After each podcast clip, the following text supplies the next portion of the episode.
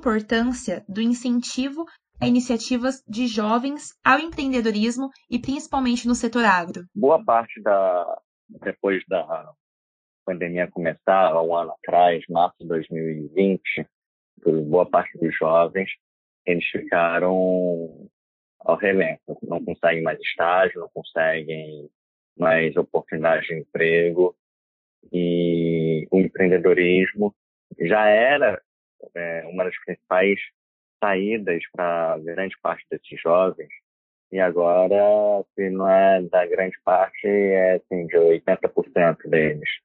Então, os governos precisam incentivar mais o empreendedorismo, principalmente os jovens, apesar que quando você é, incentiva o empreendedorismo, não está ali é, falando só para jovens, só para pessoas mais experientes, é, mas o jovem precisa sentir esse empreendedorismo através da, das reformas, é, desse incentivo, através das reformas tributárias, é, administrativas, tudo isso mostra que o governo é, está empenhado em reduzir os seus custos e mostrar para a sociedade em geral que o empreendedorismo vai dar certo no Brasil.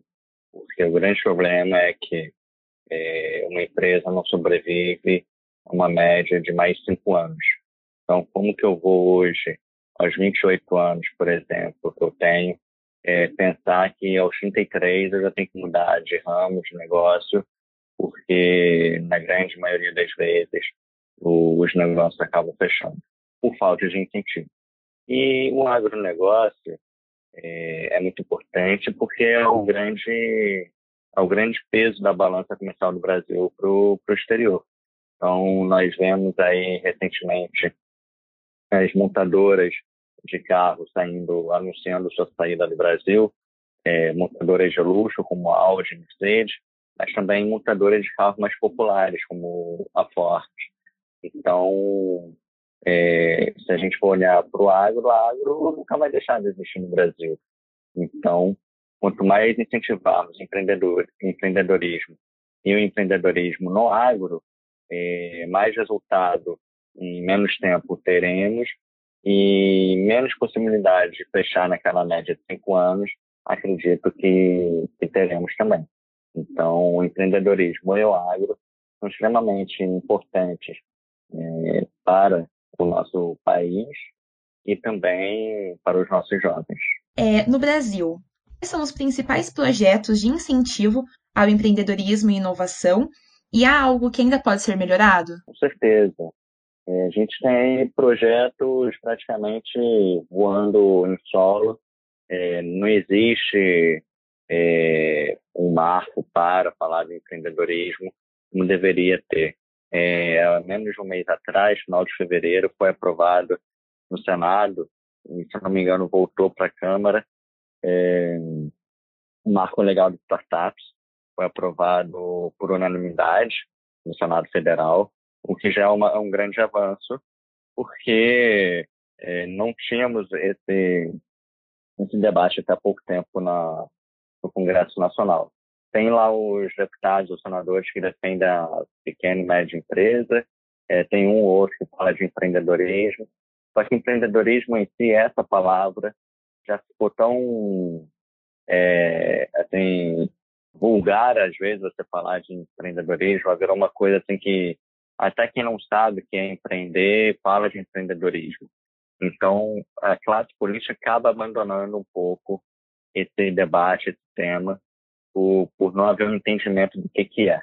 Então, existem, claro, ações por parte de governos locais, né, prefeituras e, e governos estaduais, mas eu acho que deveria haver um maior debate a nível federal também é, em conjunto com os estaduais e prefeituras, para que haja uma linha só de, de debate, de incentivos ao empreendedorismo, como a gente vem falando, jovem e, e no agro.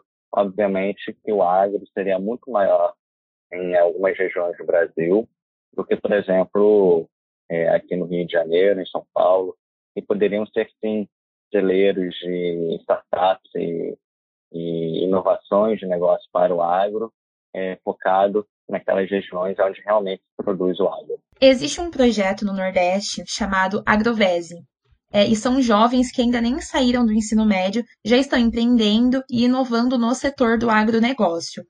É, em entrevista, também para o Instituto Millennium, um dos idealizadores da Agrovese citou é, a carência de tecnologia não para o setor em si, mas para aquele pequeno, é, enfim, aquele pequeno empreendedor. Ele não chega até essas pessoas. Você acredita que há espaço para crescimento no setor, no setor agro a respeito da tecnologia e quais são as perspectivas para 2021? Ingrid, eu acho que há espaço, o que não há é conhecimento. Infelizmente, a comunicação no Brasil é péssima em todos os quesitos. Então, se a comunicação em diversos é, níveis fosse um pouco melhor, é, com certeza nós estaríamos num país muito mais avançado do que somos hoje.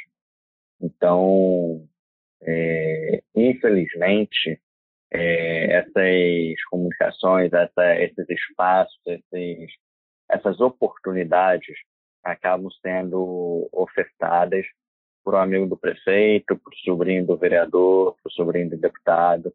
Então, todos eles sempre têm algumas benesses em conseguir muitas coisas. Mas quem realmente move a economia acaba sendo prejudicado por, por falta de informação. Então, não existe uma transparência, não existe uma, uma, uma pessoa responsável por passar essas informações, ou até existe, mas a pessoa às vezes está de mau humor, para não falar sempre. Então, há espaço e, e temos que lutar por esse espaço para todos.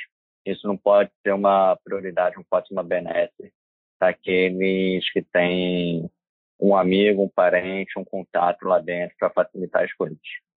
E Pedro, para a gente finalizar e contextualizar também, principalmente nosso leitor e nosso ouvinte, a respeito do impacto do agro na economia. Qual é o impacto desse setor na economia do Brasil hoje? Muito grande. Se a gente for reparar, é, há quase 20 anos atrás, é, nossa balança, por exemplo, com países como a China, era de 3 bi, é, um déficit para o Brasil. Óbvio que aí a gente está falando também de indústria e outro, outros temas, mas generalizando, com a China hoje nós temos balança, uma balança de 100 bi e tendo um superávit de 30.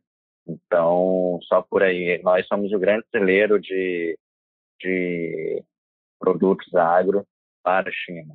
Então, só por aí eu já te mostro a importância do, do agro para o Brasil. E a gente só não tem uma melhor, uma melhor balança comercial no agro para o Brasil devido à falta de ferrovias, devido à falta de logística interna no Brasil.